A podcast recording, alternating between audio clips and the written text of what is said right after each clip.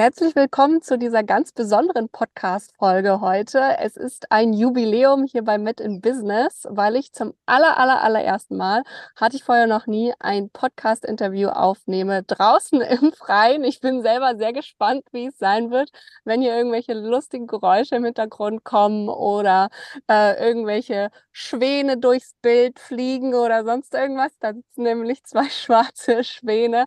Dann wundert euch nicht, dann liegt es daran. Und ähm, ansonsten hoffe ich, dass es die Stimmung hier ein bisschen aufheitert. Ich sitze nämlich gerade bei schönstem Sonnenuntergang. Also wenn du dir das alles angucken willst mit Hintergrund, dann äh, einfach mal bei YouTube mit reingucken, mit in Business. Und äh, heute habe ich zu Gast die liebe Ina. Und Ina wollte dem Ganzen nichts nachstehen. Ne? Die wollte, dachte sich bei so einem coolen Hintergrund, die, was äh, da Julie auffährt, das will ich auch können und hat hier mal direkt auch einen schicken Hintergrund sich reingeholt. Äh, einer meiner Ziele übrigens, ne, habe ich bis jetzt in meinem Leben noch nie gesehen, die Nordlichter, aber will ich unbedingt auch mal sehen. Mal gucken, wann es dazu kommt. Und wenn, dann werde ich auf jeden Fall mal ein Foto an Ina schicken. dann kann sie das auch als Zoom-Hintergrund nehmen.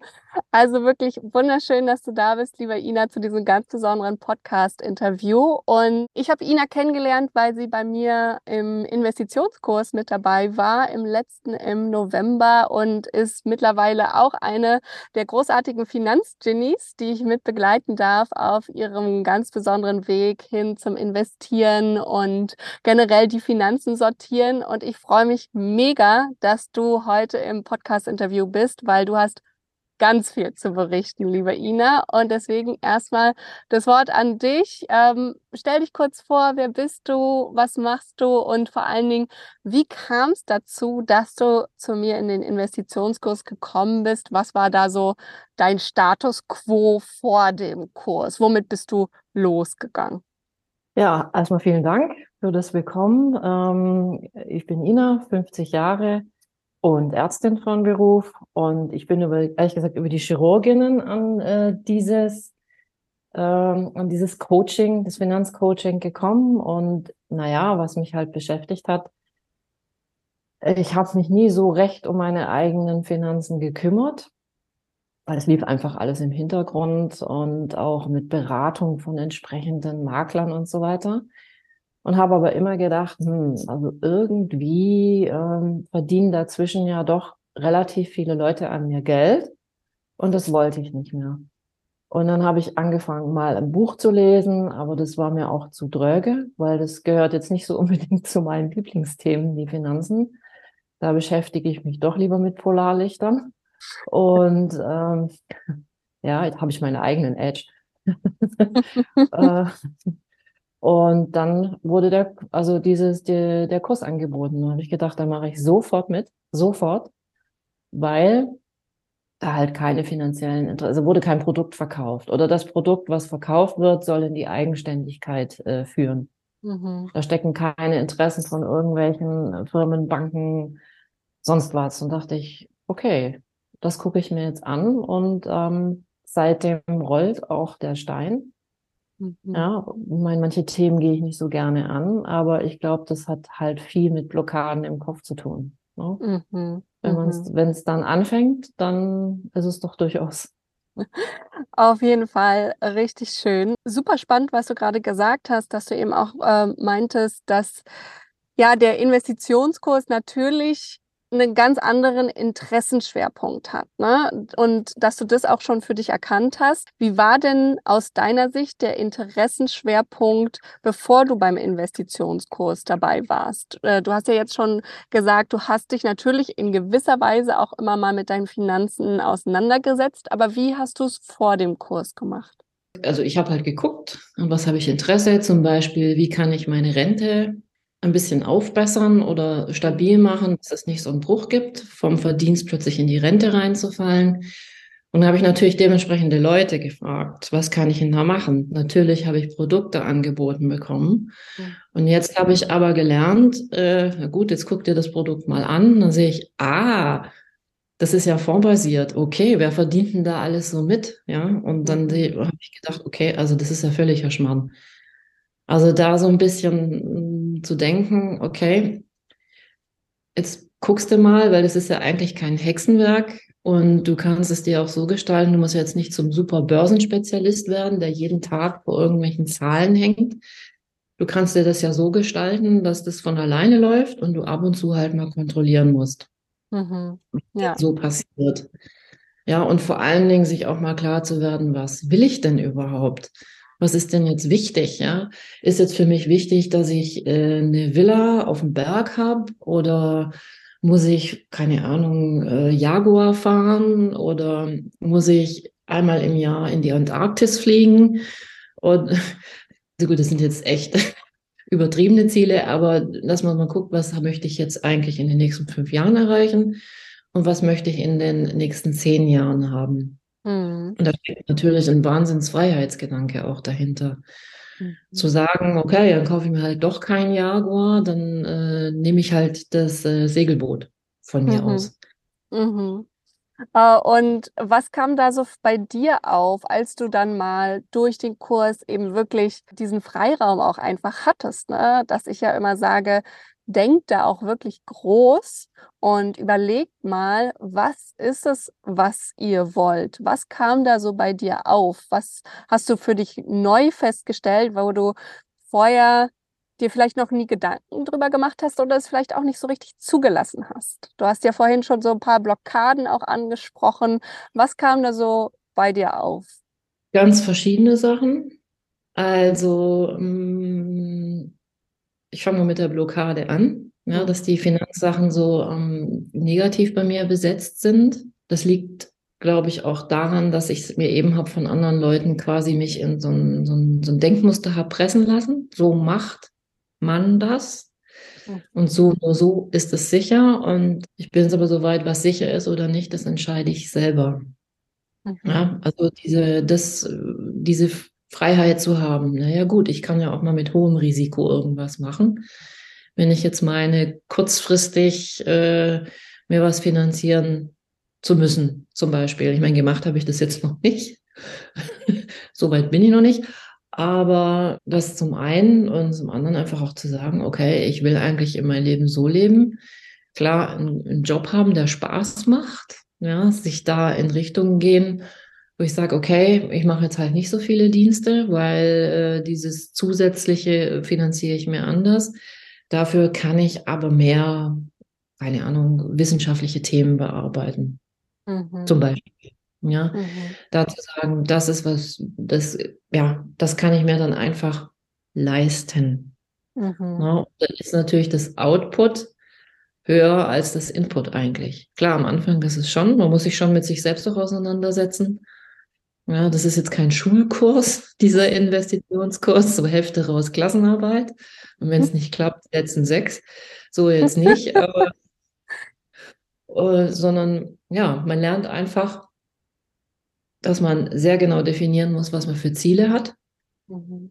Man muss sich damit auseinandersetzen, welche Ziele habe ich und wie komme ich dahin und lässt sich es überhaupt verwirklichen. Mhm. Also ich meine, ist der Schwan stimmt mir zu im Hintergrund. der sagt ja, natürlich, richtig. Ja. Ja, und ich glaube, es ist auch okay, man lernt über Geld zu reden, weil das ist ja auch, ihr redet ja nicht übers Geld, das ist auch so ein bisschen schwäbisch, glaube ich, oder süddeutsch, dass man sagt, okay, man fährt jetzt von mir aus Ferrari, aber der steht in der Garage, damit es kein anderer sieht. Es ist ja auch in Ordnung zu sagen, ja gut, ich möchte mindestens mal äh, die Gorch Fock haben. Mhm. Ja, das mhm. darf man ja sagen, das darf man ja träumen. Ob sich verwirklichen lässt, das ist dann eben immer noch die andere Sache. Aber was ich auch ganz klar sage, ist, du musst dir erstmal ein Ziel setzen. Du musst dir erstmal klar werden, und das ist so schön, wie du es gerade beschrieben hast, was du denn überhaupt möchtest. Und wenn du das dann weißt, dann kannst du auch in diese Richtung gehen. Aber ganz viele wissen ja gar nicht, was sie wollen. So wie du das gerade auch schon angesprochen hast, weil man macht es ja so und so. Also wird es auch so und so gemacht, ohne weiter selbstständig darüber nachzudenken, ohne das zu hinterfragen, ohne mal zu gucken, ist das eigentlich, kommt es eigentlich von außen nur oder ist es wirklich mein eigener innerer Traum? Und das ist so dieser Riesenunterschied und dieser Riesenknackpunkt. Und das ist, glaube ich, auch, was ganz viele erstaunt, wenn sie einmal anfangen mit dem Investitionskurs und mit ihren Finanzen, wie viel dann aber sonst auch sich im Leben verändert und wo man dann auch ganz viel anderes hinterfragt auf einmal und umdenkt. Einfach weil man, so wie du das auch schon angesprochen hast, weil man diesen Freiraum bekommt und diese Freiheit auch sich einfach rausnimmt. Und was, was waren das denn für Freiheiten, die bei dir entstanden sind im Kopf, nachdem du festgestellt hast, okay, man macht es so oder so wurde es mir immer gesagt und du aber angefangen hast, es zu hinterfragen? Naja, also die, die erste Freiheit, die ich mir genommen habe, ist, dass ich jede Menge Versicherungen gekündigt habe, auch Rentenversicherungen. Aber ich sage, okay, das mache ich jetzt anders, das löse ich anders. Muss, ich, muss man sich natürlich drum kümmern, ja.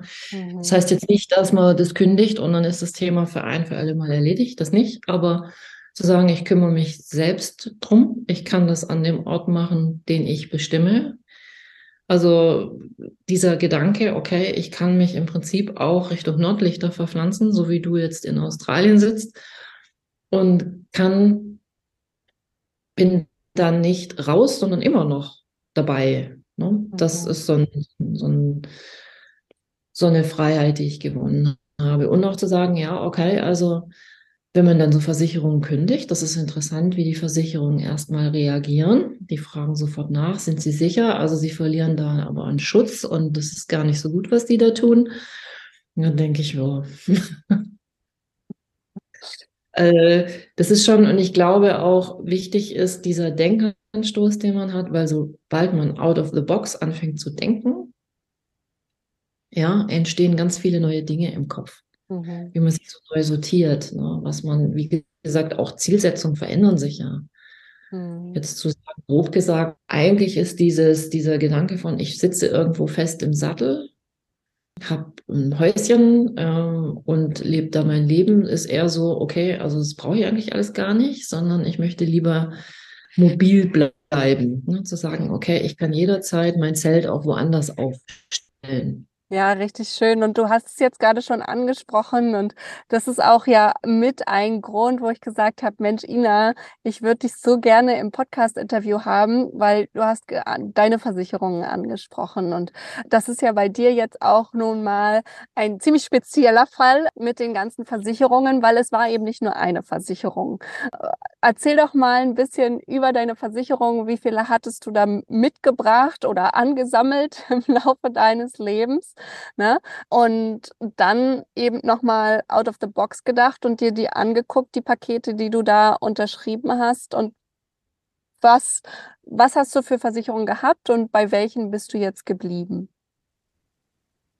Also es ging hauptsächlich um Renten und, und äh, Berufsunfähigkeitsversicherung. Äh, und naja, also ich habe die eine, die habe ich sehr, sehr lang, die habe ich jung abgeschlossen, eine Rentenversicherung, aber ja, die hat Geld gekostet, aber viel rausgekommen ist jetzt auch nicht.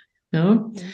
Und das war kombiniert mit einer Berufsunfähigkeitsversicherung, aber die ab 55 sowieso finito ist. Ja. Das heißt, ich habe im Prinzip in jungen Jahren eine Berufsunfähigkeitsversicherung bezahlt, die ich eigentlich so nicht gebraucht hätte. Die hätte, wenn, auch mit 1000 Euro gegriffen. Also ich meine, puh, mit 1000 Euro kommt man in der heutigen Lebenshaltung oder wäre man eh nicht so sonderlich weit gekommen, so dass das Geld, gut von der Rentenversicherung, das wurde jetzt ausbezahlt. Natürlich bin ich auf Geld sitzen geblieben.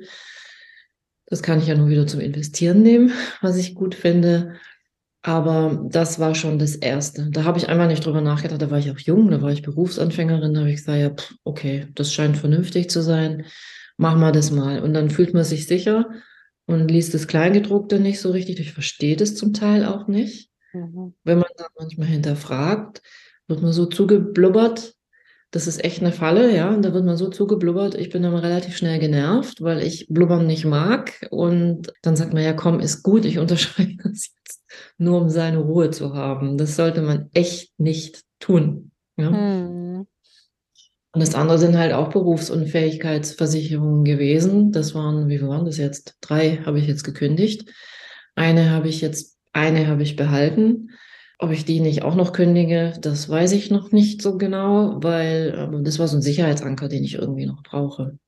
Die Rente, wie gesagt, habe ich ja schon gesagt. Also das war eine monatliche Rente, da kriege ich jetzt auch nichts zurückbezahlt. Ja, die kann ich nicht frei kaufen, sondern muss ich tatsächlich warten, bis ich 67 bin, um das bis jetzt Gesparte dann ausbezahlt zu bekommen. Und das, die investieren natürlich in, in ETFs und die ETFs sind aber sehr teuer, wenn man sich die anschaut.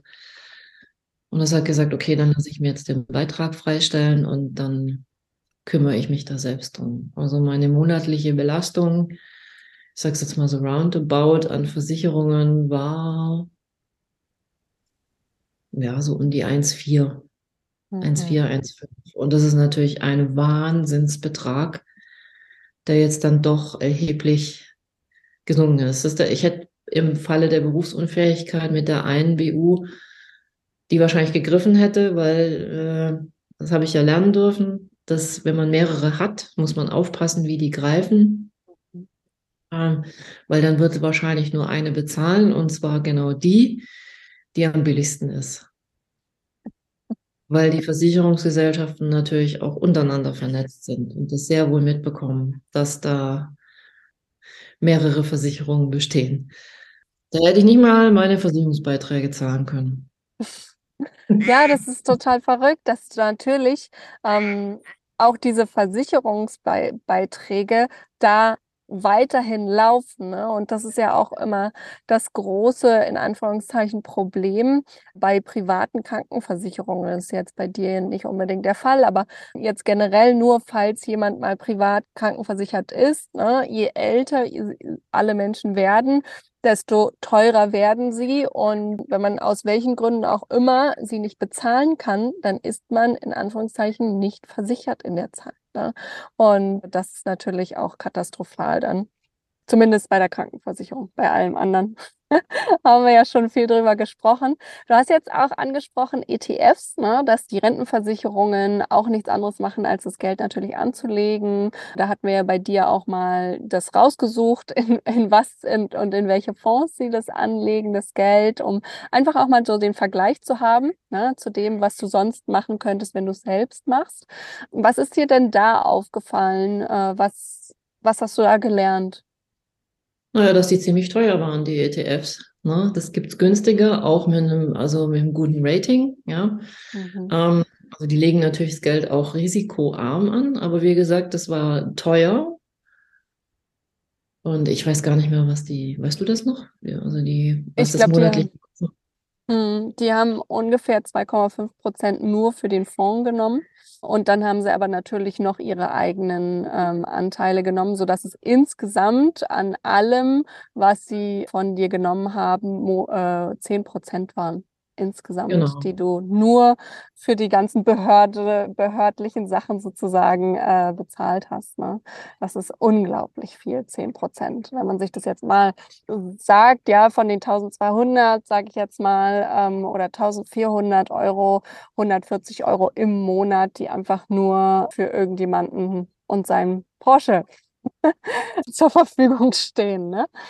Ja, genau so. Aber es ist 140 Euro oder 120 Euro im Monat ist natürlich auch viel Geld, was man anderweitig sich nutzen kann, was nicht einem selbst zugutekommt später. Ne? Genau, genau. so ist es. Ja.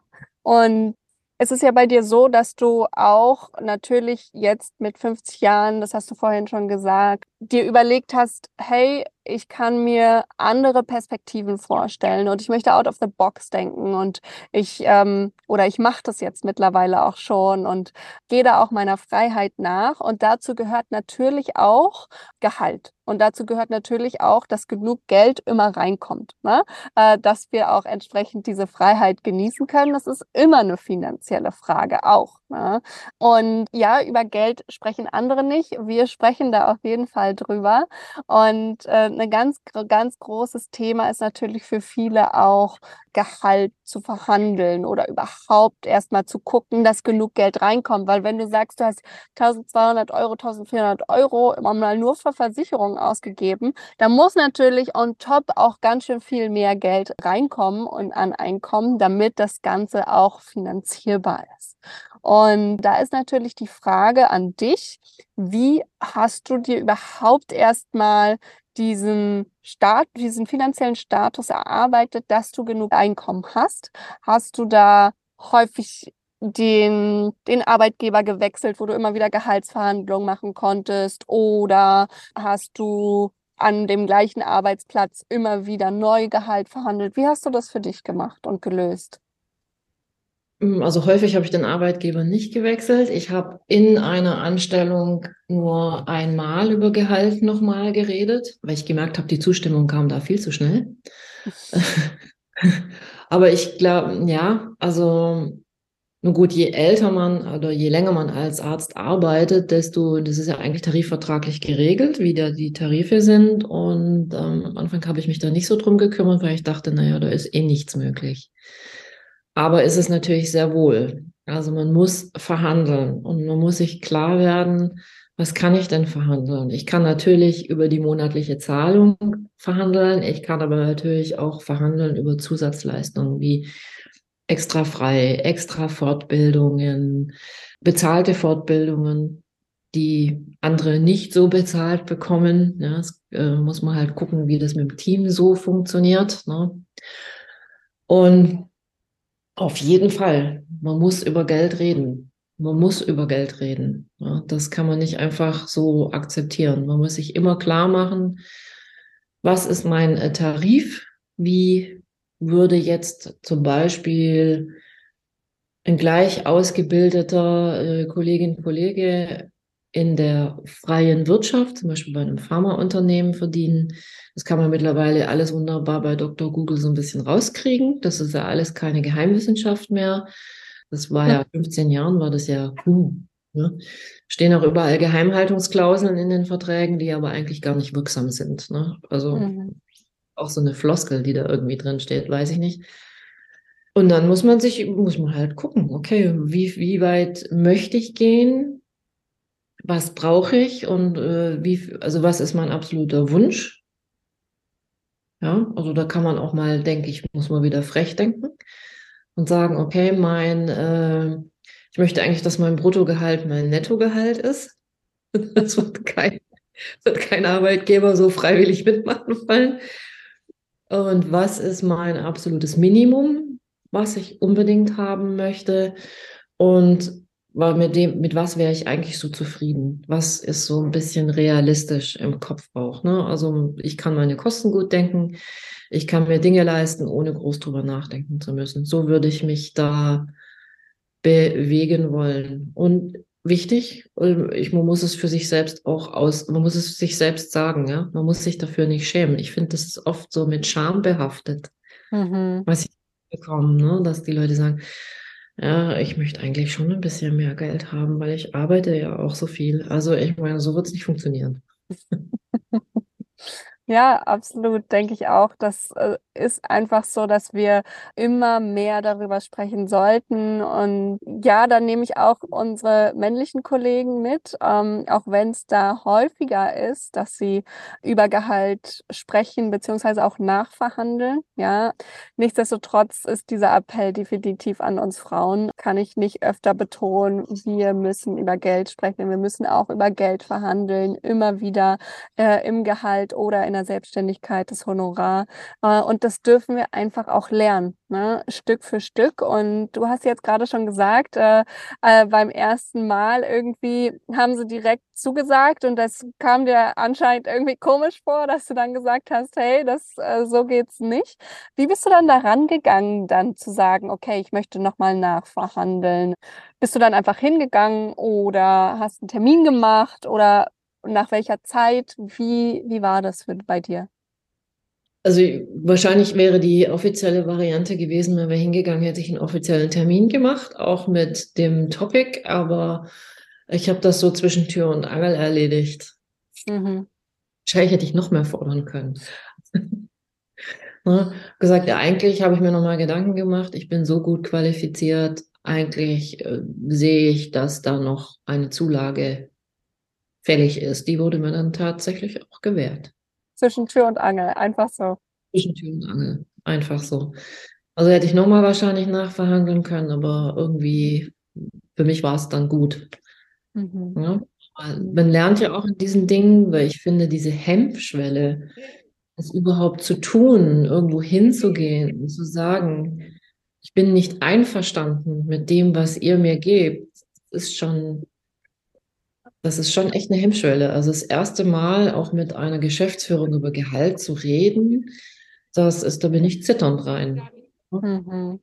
Mhm. Weil, wie gesagt, da kam wieder diese Schambehaftung auch so ein bisschen, so nach dem Motto, oh, das kann ich jetzt echt nicht machen. Das macht man doch nicht. Mhm. Ja. Spannende Kiste auf jeden Fall. Aber verhandeln immer, immer, immer, immer und immer vorbereiten.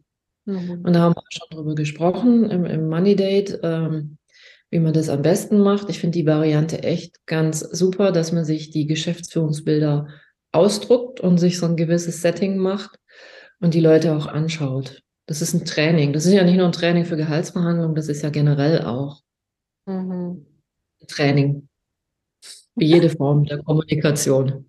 Genau, äh, Ina hat es gerade schon angesprochen und für alle, die dies noch nicht mitbekommen haben, ich habe ja jetzt auch ein äh, fortführendes Programm gemacht zum Investitionskurs. Das sind die Money Dates für alle meine fortgeschrittenen Finanzgenies, so wie Ina.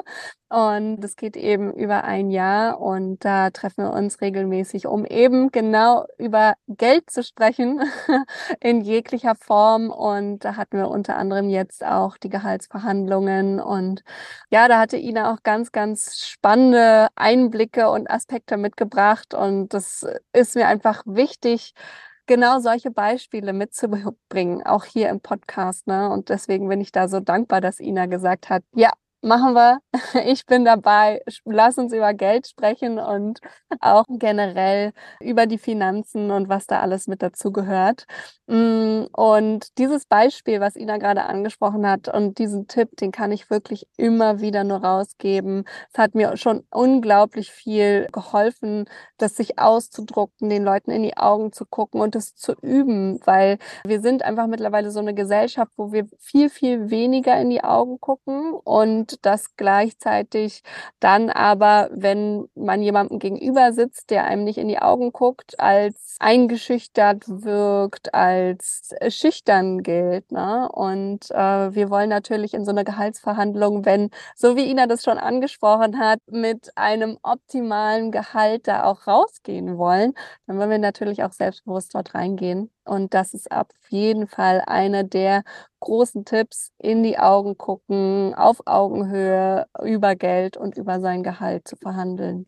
Definitiv. Und das bin ich sehr, sehr froh, dass wir das in den Money Dates geübt haben, dass wir das äh, gelernt haben und dass Ina das jetzt hier direkt aus der Pistole geschossen wiedergeben kann. Mm, und was mich jetzt interessieren würde, natürlich auch, und das kann ich mir auch vorstellen, dass es alle Zuhörerinnen und Zuhörer interessiert, wie das bei dir kam, dass du gesagt hast, dass das schambehaftet ist für dich, überhaupt beim ersten Mal schon über dein Gehalt zu verhandeln und dass du gesagt hast, du bist da, ähm, hast da unterm Tisch gezittert. Was denkst du, was, was sind die Hintergründe dafür? Das ist einmal das Mitgegebene, was man so lernt, was Frau, das ist tatsächlich auch ein Frauenthema, was Frau darf und was, was Mann darf. Und ich habe mich halt einfach geschämt. Und ich dachte, wieso schäme ich mich denn eigentlich dafür? Das verstehe ich gar nicht. Und dann äh, habe ich versucht, das mal so ein bisschen zu analysieren. Ja, habe mich ein bisschen belesen, habe auch mal ein Coaching mitgemacht. So, was ist denn da, was steckt denn da überhaupt psychologisch auch dahinter? Ja. Mhm. Oder warum habe ich so ein Verhaltensmuster? Mhm. Und wie komme ich da überhaupt raus aus diesem Verhaltensmuster? Weil es geht ja nicht nur, ja, ich meine, natürlich eine Gehaltsverhandlung ist jetzt kein, ist jetzt kein Kaffeeklatsch. Ja, da geht es schon ans Eingemachte und die Gegenüber sind auch nicht immer nur die freundlich Gesinnten. Ja. Mhm. Ein gewisses, gewisses unangenehme Situationen, Konfrontationen möchte man ja auch meiden. Und ich glaube, das ist vielleicht bei einigen extrem so ausgeprägt, dass sie sich das nicht trauen und sagen, na ja, ich, ich habe ja genug, ich habe ja einen Tarifvertrag, das ist okay. Das sind ganz, ganz genaue Triggerworte, die du jetzt schon ansprichst. Ne? Das ist ich habe ja schon genug. Ich, es ist ja schon in Ordnung. Ich muss mich ja damit zufrieden geben, was ich habe, weil wir das ja irgendwie immer wieder hören und immer wieder mitbekommen. Sei doch dankbar und zufrieden für das, was du hast. Und äh, warum solltest du dann noch mehr fordern?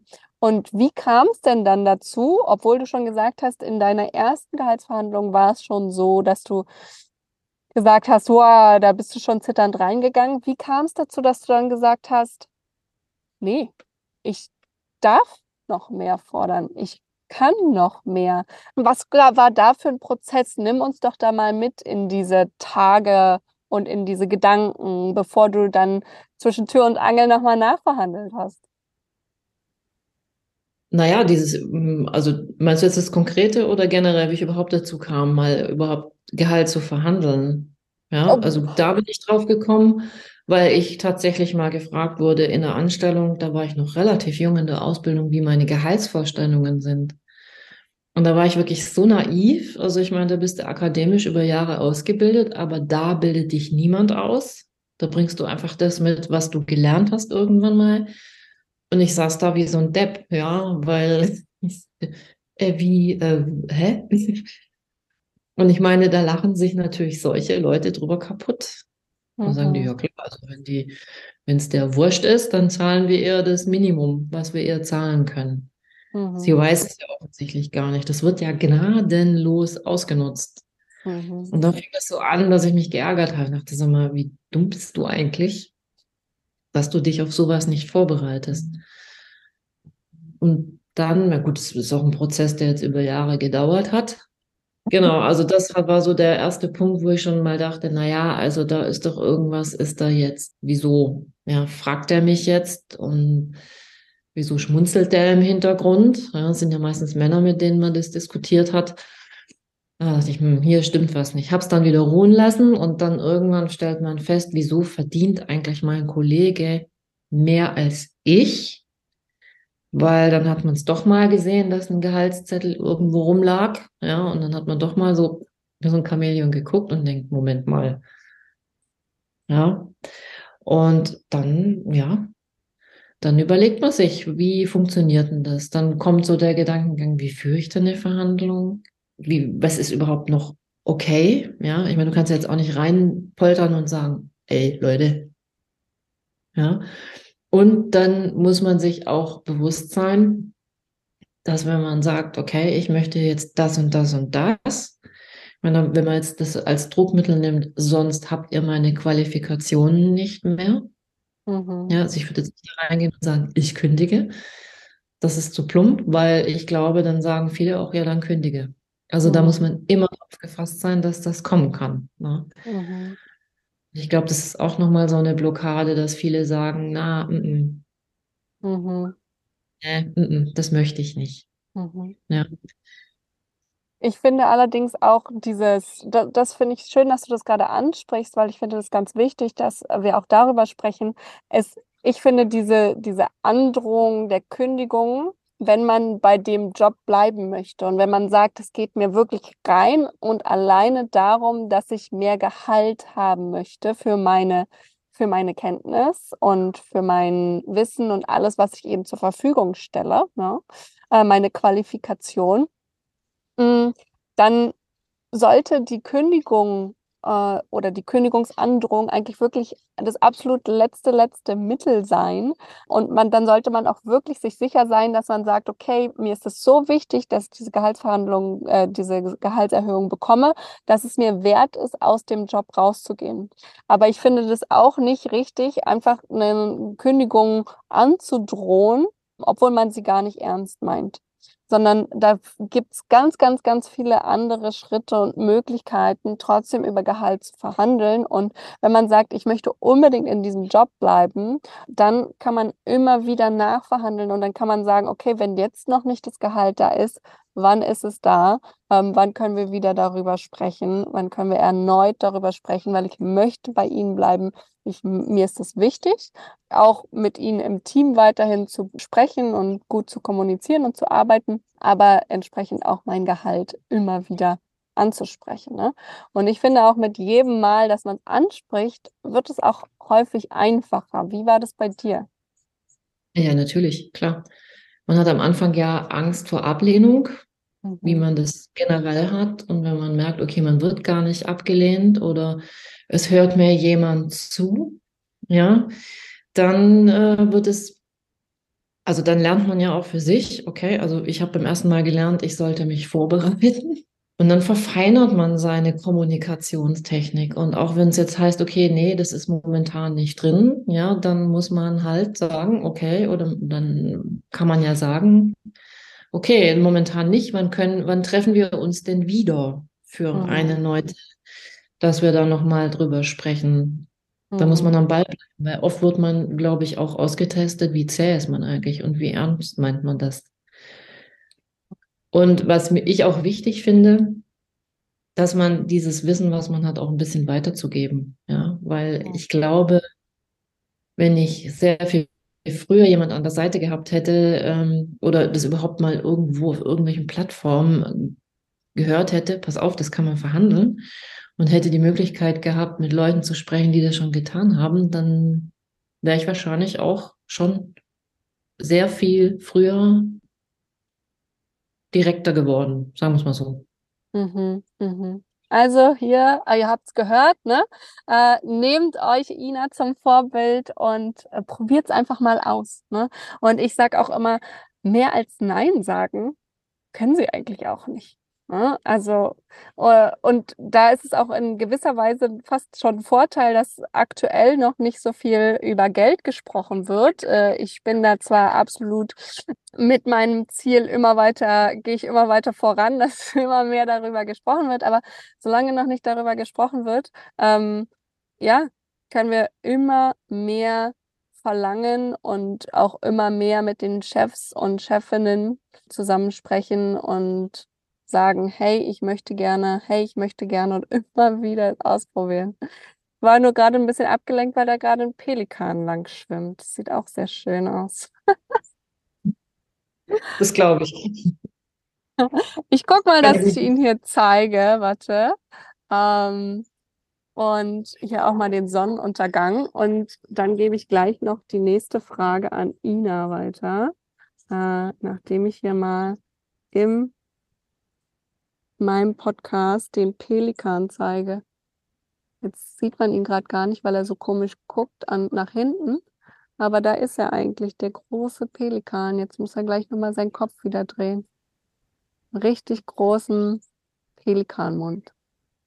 Ah. Also ich sehe drei Vögel jetzt auf dem Wasser. Er, jetzt dreht er sich, jetzt dreht er sich. Siehst du ihn jetzt? Ah, jawohl. Ja, jetzt hast du ja. den, jetzt sieht ja. man den Schnabel. Da ist er. Wow. Verrückt. Verrückt. So ein wahnsinnig schönes Leben. genau. Was ich dich noch fragen wollte, wir haben ja jetzt äh, schon ganz viel besprochen und auch du hast jetzt zum Schluss auch gesagt, Mensch, äh, immer mal wieder versuchen und wenn man Vorbilder hat äh, oder wenn du Vorbilder gehabt hättest, dann hättest du es auch früher schon versucht.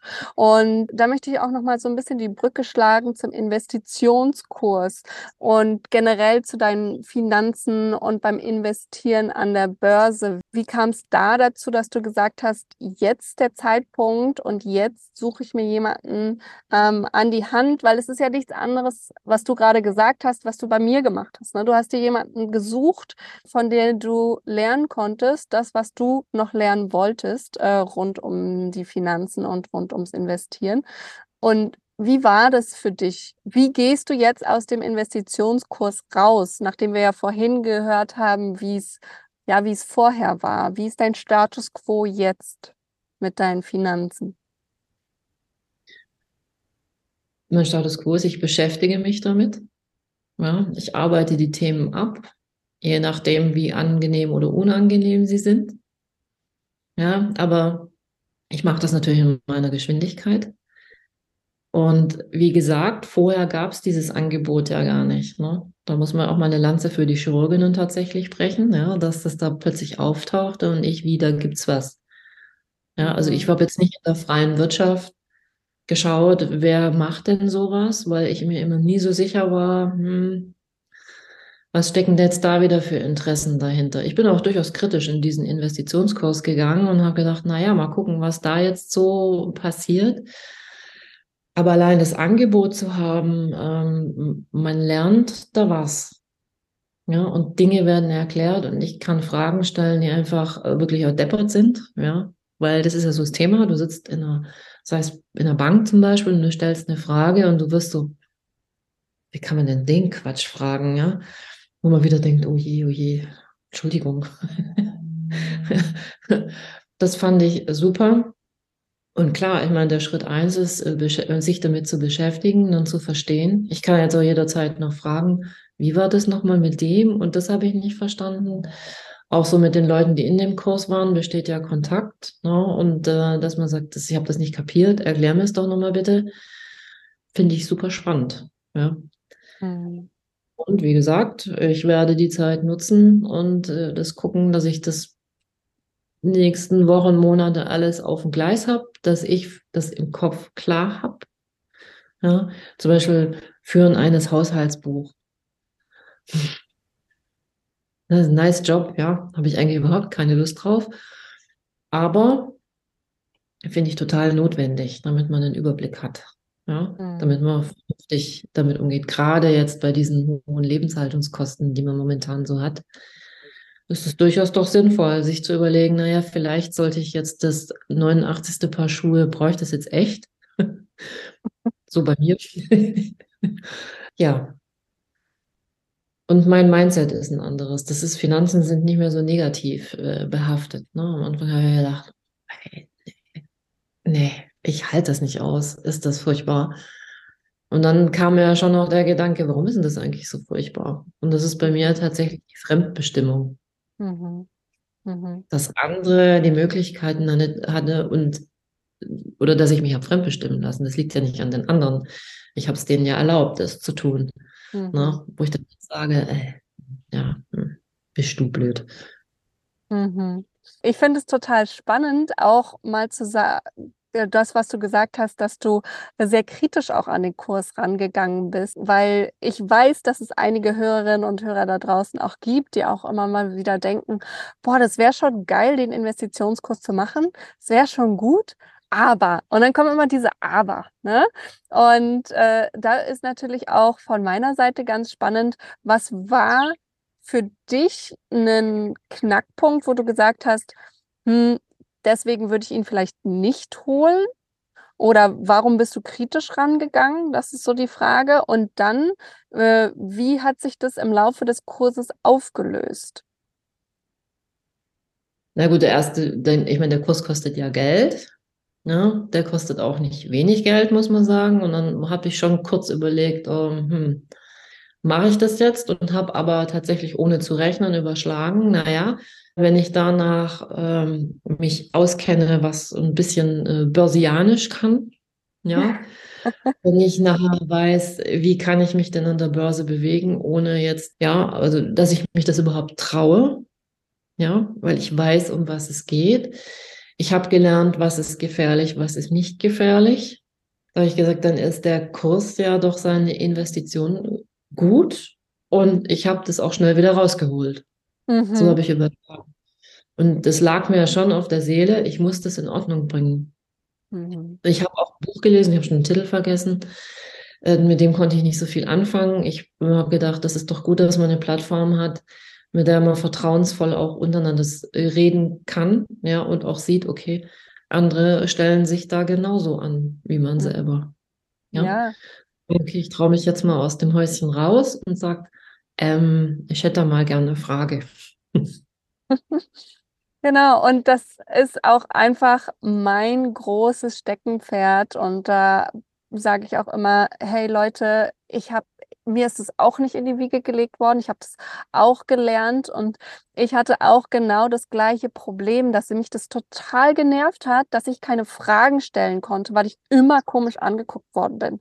Ja, und ich denke mir nur so, ja, aber woher soll ich es denn lernen, wenn ich es nicht von dir lernen kann, wenn du es mir nicht beantwortest, ne? Und das ist mir so, so, so wichtig. Und deswegen bin ich so froh, dass du dich da auch so zu Hause aufgehoben gefühlt hast und dass du dich da auch so wohl gefühlt hast, so wie ja auch alle anderen, dass auch wirklich alle Fragen zugelassen werden. Und ich trotzdem auch auf Augenhöhe sage, hey, wir nehmen ich nehme dich da mit und hole dich da ab, wo du stehst. Und wenn du bei Null stehst, dann ist das auch okay. Und wenn du aber schon fünf Meter weiter bist, dann ist das auch okay. Ne? Ähm, das Wichtigste ist doch, dass wir alle zusammen übers Ziel gehen und äh, egal, wo, wo man angefangen hat. Ne? Und das ist mir ganz wichtig. Und ja, genau so war es auch. Ich finde es das cool, dass du das jetzt nochmal angesprochen hast da wirklich jeder und jede die Fragen loswerden kann. Ne? Ähm, und auch so wie du gerade auch angesprochen hast, auch innerhalb der Community. Ne? Ich ziehe natürlich auch solche großartigen Menschen an, die da auch untereinander sich respektieren und auch untereinander äh, sich unterstützen und inspirieren, auch in einer gewissen Weise. Ne? Also richtig, richtig cool. Äh, sowieso die äh, Finanzgenie-Gruppe rund um Ina und alle meine Finanzgenies sind einfach mega, mega großartig. Und was du auch noch gesagt hast, und das fand ich auch so wichtig, äh, dass du gesagt hast, du hast es ja nie irgendwo gelernt. Ja? Ne? Und hast es ja jetzt im Laufe der Zeit in diesem Investitionskurs gelernt, dich mal kritisch mit deinen Finanzen auseinanderzusetzen und eben auch mal solche Sachen zu machen, wo du sonst vielleicht nicht so viel Lust drauf hattest, wie zum Beispiel das Haushaltsbuch.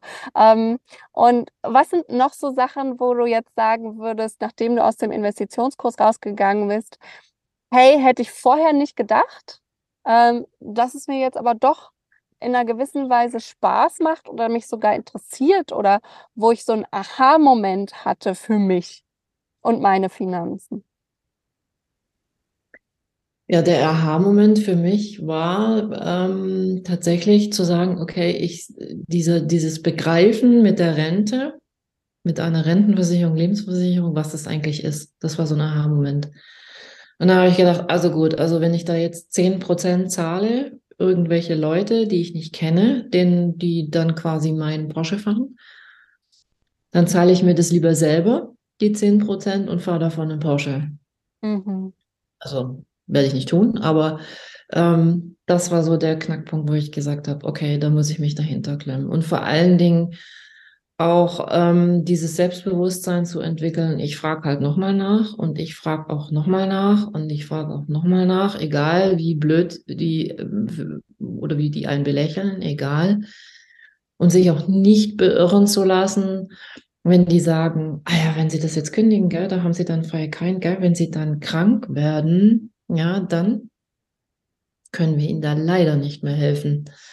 Wo ich sage, ja gut, ich habe die Altersgrenze eh überschritten. Ja, ihr werdet mir da sowieso nicht mehr helfen. Also insofern, egal. Da auch zu sagen, okay, ich stelle mich dagegen, ich höre mir das an, aber ich sage, ja, okay, aber mm -mm.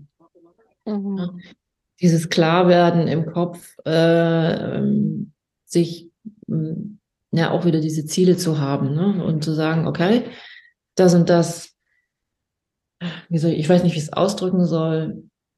Sagen wir mal so, ich habe früher eine Berufsunfähigkeitsrente abgeschlossen und habe mir gar keine Gedanken gemacht, was passiert eigentlich bei einer Berufsunfähigkeit. Wann bin ich denn eigentlich berufsunfähig? Mhm. Solche Dinge. Man hat es halt einfach gemacht, man hat sich dann sicher gefühlt. Letztendlich hat man dann vor lauter, ich bin jetzt auf, äh, im sicheren Bereich, hat man gar nicht gemerkt, okay, zahlen sowieso nicht. Im Worst nur im Worst-Case-Szenario. Und ich meine, wie hoch ist jetzt das Worst-Case-Szenario? Mhm. Mhm. Ja. Sache ist immer eine Risikofrage, ne? Und es ist ja generell beim Investieren rund um seine Finanzen, es ist immer eine Frage von Risiko könnte sein, könnte passieren. Ähm, und was wäre, wenn das Risiko eintritt? Wie gehe ich dann damit um? Was wäre, wenn das Risiko nicht eintritt? Wie sichere ich mich dann eben persönlich auch ab? Ne?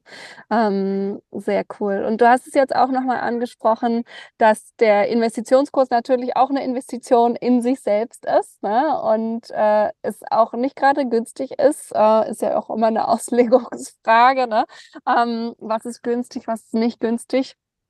Aber ähm, wa warum würdest du sagen, der Investitionskurs, wenn jetzt jemand zuhört und sich überlegt, beim nächsten Durchgang dabei zu sein, warum würdest du der Person es empfehlen, dabei zu sein und zu sagen, ja, es ist eine Investition, aber sie lohnt sich auch?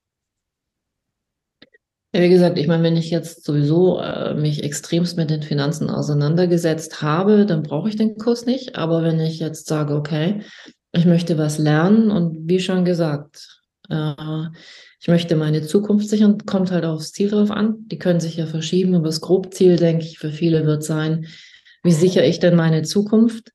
Also ähm, wenn das die Frage ist und sich zu überlegen, äh, ja, eigentlich habe ich einen Traum und diesem Traum möchte ich gerne folgen, sei es jetzt von, von mir aus, ich möchte eigentlich äh, eine Weile im Ausland leben oder ich möchte von mir aus ein halbes Jahr irgendwelche Charity machen und äh, dann äh, den Rest des Jahres so mein Geld verdienen. Also wenn ich mir solche Fragen stelle, würde ich den Kurs auf jeden Fall machen um auch realistisch abschätzen zu können, wann kann ich denn welches Ziel erreichen. Ja, und überhaupt diese ganze Sprache auch zu lernen. Das finde ich, fand ich, oder finde ich immer noch, ist diesen Kurs auf jeden Fall wert. Und wie gesagt, ich kann ja äh, durch Investieren die Kosten recht schnell wieder reinholen. Oder guck mal, meine, diese 10 Prozent, die ich bezahlt habe, da wäre der Kurs auch relativ schnell akquiriert gewesen. Ne? Mhm, ist aber jetzt weg. Insofern. Mhm. Definitiv. Also äh, Ina hat ein neues Wort kreiert, Börsianisch. Ich liebe es. äh, vielleicht übernehme ich das immer mal, ne? Von Deutsch auf Börsianisch, Börsianisch zurück auf Deutsch. ähm, Zum Beispiel. Richtig großartig. Äh, vielen lieben Dank, Ina. Was sind denn so deine finanziellen Ziele, finanziellen Wünsche, ähm, wo wir eventuell mal in ein, zwei Jahren wieder ein Podcast-Interview mit Ina machen und uns Ina berichtet, wie sie weitergekommen ist. Was ist da so in deinem Kopf? Wo möchtest du gerne hin? Was ist dein Wunsch? Also mein Wunsch ist, dass ich mit meinem kleinen Laptop zu Hause auf meiner Couch sitze und wie so ein Broker mal gucke, was meine Finanzen so machen. da möchte ich gerne hinkommen. Also, und ähm, jetzt in ganz ernst, also wirklich, dass ich meine Altersvorsorge geregelt habe, dass das quasi ein Eigenläufer ist, was ich ab und zu nur noch kontrollieren muss, dass ich meine Dinge einfach klar habe. Dass, mhm. so wie du immer sagst, dass ich vielleicht einmal in der Woche kurz schaue, wie läuft das denn? Wie, wie, wie funktioniert's? Ist alles okay oder muss ich irgendwo nacharbeiten? Vielleicht auch in, einem, in zwei Jahren durchaus mutiger zu sein, weil ich diese Sprache einfach besser spreche. Wie gesagt, die Dinge verändern sich ja. Ich finde schon von November bis jetzt hat sich wahnsinnig viel geändert. Mhm. Ja. Und wer weiß, was in zwei Jahren ist. Vielleicht sitze ich da wirklich in den Nordlichtern. Und dann machen wir nochmal ein Podcast-Interview mit Nordlichtern im Hintergrund. Genau. mal, genau. mal gucken, wo ich dann in zwei Jahren sitze. Bin ich auch auf jeden Fall gespannt. Ähm, genau. Ich danke dir sehr von Herzen, liebe Ina. Was würdest du allen mitgeben wollen, die jetzt zuhören und äh, sich über ihre Finanzen und ihr Investieren Gedanken machen? Sie sollen sich trauen. Mhm. Ja, sie sollen sich einfach trauen. Ich glaube, das ist so ein Thema und auch die Scham ablegen und sagen, ja, ich muss mich da jetzt nicht schämen. Man kann echt offen über Geld reden. Das ist so eine Unart irgendwie, dass man es nicht tut. Mhm. Ja, man, man schreit es ja nicht in die große, weite Welt hinaus, sondern äh, einfach Scham ablegen und einfach trauen. Attacke. Ja. Weil sonst funktioniert es nicht. Wenn du dich nicht traust und sagst, ich mache das später mal, das ist wie Keller aufräumen und äh, Sperrmüll bestellen. Ja. Das ist, das weiß man, man sollte es tun. Äh, man hat aber selten Bock drauf und aber äh, einfach machen. Fertig. Ja, schön. Danke, liebe Ina. Gerne. Falls du auch so wie Ina deine Finanzen auf Vordermann bringen möchtest oder so wie Ina mal im Investitionskurs meinte, aus dem Finanzdornröschenschlaf aufwachen möchtest und wirklich verstehen willst, wie das alles funktioniert an der Börse und börsianisch lernen magst, dann kann ich dich nur einladen, komm in die nächste Runde vom Investitionskurs. Der wird Mitte März starten. Und da kannst du dich jetzt noch auf die Warteliste eintragen. Die Link findest du direkt in der Podcast-Beschreibung beziehungsweise unten in den Show Notes, so wie immer. Ansonsten sage ich dir nochmal www.wanda-health.com slash investieren-warteliste. Da kannst du dich eintragen und wenn du da drauf stehst auf dieser Warteliste, ich kann dir nur sagen, es lohnt sich, weil dann kriegst du nämlich den super Sonder-Wartelistenbonus und hast auf jeden Fall die Chance auf einen kompletten Kurs als Geschenk. Den gebe ich dir noch mit dazu, weil ich will, dass du wirklich deine finanziellen Ziele erreichst, deine finanzielle Freiheit gewinnst, sodass du genauso wie Ina out of the box denken kannst, börsianisch verstehst und endlich deine Finanzen selbst in die Hand nimmst und einfach happy bist, damit Spaß hast. Ich freue mich auf dich in der nächsten Runde. Vielleicht denkst du dir auch, hm, ich muss erst mal rausfinden, wie arbeitet eigentlich Dr. Julie? Was äh, passiert da so? Oder ich habe noch ein paar Fragen. Dann komm super gerne auch in den Investitionsworkshop. Der findet vorher statt am 10. März um 20.30 Uhr kannst du live dabei sein und beim Investitionsworkshop wirklich mal verstehen, was hast du für Möglichkeiten beim Investieren? Was kannst du für einen Impact einfach auch kreieren mit deinem eigenen Geld?